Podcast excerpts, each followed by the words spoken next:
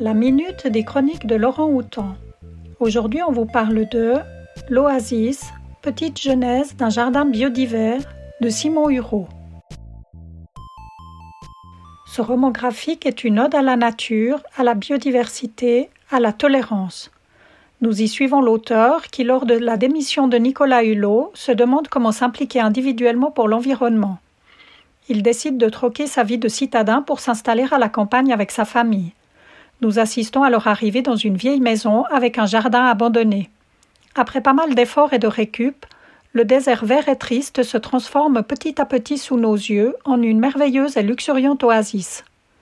L'auteur, néophyte en jardinage, y accueille la biodiversité avec bienveillance, enthousiasme et sans discrimination.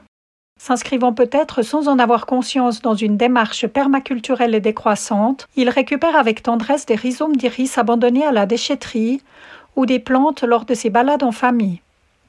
Son regard est contemplatif et comme il le dit, dans un jardin vivant, l'ennui est impossible. Grâce à ses aquarelles naturalistes absolument magnifiques, nous contemplons avec lui le cétoine doré, le piquet pêche, le ragondin et bien d'autres.